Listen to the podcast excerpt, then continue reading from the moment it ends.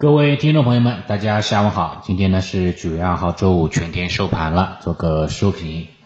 昨天晚间呢，欧美股市不太理想啊，欧洲股市是大跌的，美股呢虽然弹起来了，但是在盘中啊一度有暴跌。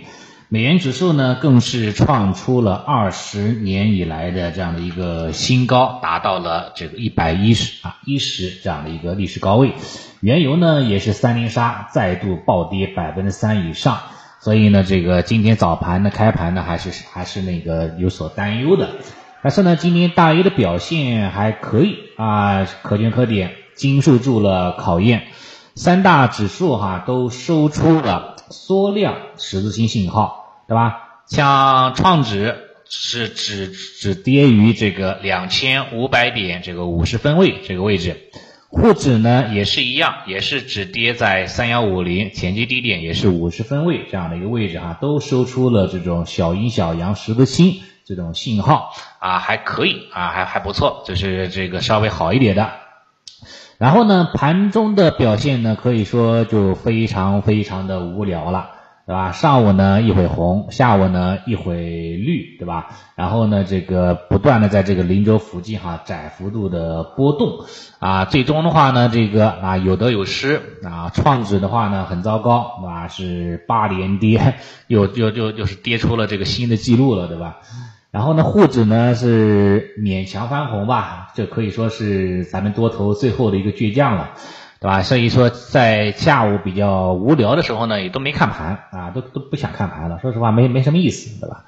所以呢，也看了一下其他的一些这个新闻，看了一下这个段子，呃，看了一些这个成都人民的一些个抗议的这样的一个相关的段子，觉得啊，还是很很很幽默的哈，很坚强的。对吧？你像咱咱们 A 股呢是期待由绿转红啊，但成都人民呢肯定是期待由红转绿了，对吧？这是是这是很很很不一样的啊，这样的一个一个颜色的这样的一个转变的。说到成都的话呢，也是很重要一点什么呢？因为马上就要到到周末了嘛，所以呢大家也要注意一下，看看周末那边成都了，包括深圳了，对吧？能不能传来一些好的消息啊？比如说不再大幅度的新增。小阳人，对吧？疫情的话呢，能够有所缓解。那么下周哈，大概率应该是能够出现止跌企稳反弹的这样的一个信号的。反之，如果说周末传来坏消息，那下周的话，估计又要继续盘整了，甚至说再创这两天的新低啊，这种可能性还是有的。那这样的话呢，对盘面的影响来说呢，肯定就非常非常难熬了，对吧？中期的调整的时间呢和空间哈，就比较比较的长了。啊，就可以关注一下这个周末的一些消息的指引就可以了。然后量能和资金方面来看一下，从资金上来看哈，今天是北向资金净卖出三十七点八个亿的资金，早盘其实还好啊，不啊这个没什么动作，但是在尾盘时候呢有点加速下跌，不知道在搞什么飞机啊，搞什么鬼呀？北向资金啊，挺莫名其妙的。然后北这本周的话呢，这个买入的这个资金呢也只有五个亿的资金了。啊，可以说是过了一个过山车吧，这是这个北向资金的动作，然后也是今天哈这个市场有所承压的一个罪魁祸首了，很大的一个这个影响因素了。然后呢，像这个量能方面来看，出现了非常大的一个闪光点，什么呢？目前今天沪深两市的成交量能只有七千四百六十六亿啊，相对于昨天来说缩了四百八十亿左右啊，是创了这段时间的这种量能的新低了。对吧？七千四百六十六亿，这个量能的话呢，虽然说很低哈，但是依然没有达到我们所心目当中的地量的水平，对吧？像今天下午呢，有粉丝也问我嘛，对吧？为什么要看量能，对吧？为啥不是在底部放量见底呢？为啥一定要这个缩量见底呢？这个的话呢，主要简单说一下，因为在下跌行情当中哈，其实更多还是要看主动性的卖盘的。啊，初级阶段的话呢，依然也已经破位了，那么这种卖盘会比较多，会比较汹涌，会所以呢会出现这种放量下跌。到了这个下跌的末期之后呢，对不对？之前之前想卖的人，想割肉的人都割的差不多了啊，你不想割肉的人基本上也不会再不会再割了，这样呢就会导致这个卖盘哈会出现很大的这种啊枯竭，对吧？卖盘枯竭之后，对吧？量能就会出现急剧的萎缩，这个时候呢，反而会容易出现这种否极泰来、峰回路转的反转行情。所以这个我也我也是为什么一直强调说要最好能够出现冰点量能的核心这个重要原因所在嘛，对吧？只要出现这种信号之后，那么大概率哈差不多啊就是个见底的一种非常重要的信号就出炉了。这一块的话呢，我觉得在下周哈搞不好会有这种冰点量能出现，可以呢适当的留意一下这种信号的出炉了。好吧，这是量的方面。然后呢，板块方面来看的话呢，今天像什么天基互联啦、北斗导航、通讯，对吧？服务设备啊、元宇宙了、传媒了这些方向呢，今天哈呢都是涨幅排名比较靠前的。上涨原因的话，也是跟华为 Mate 五零系列发布这个这个新技术有关系，对吧？说是要向上捅破天，说白了就是卫星通信嘛。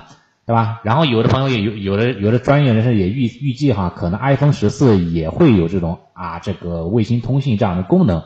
所以呢，像华为了，像像像像苹果了，对吧？这些对吧？最新的机这个机型，如果说都支持的话呢，可能会带来这个手机行业的这种啊增量的一个机会。所以像今天哈，整个什么通信了、导航、遥遥感啊为代表的一些卫星服务行业哈场景是非常非常的活跃的。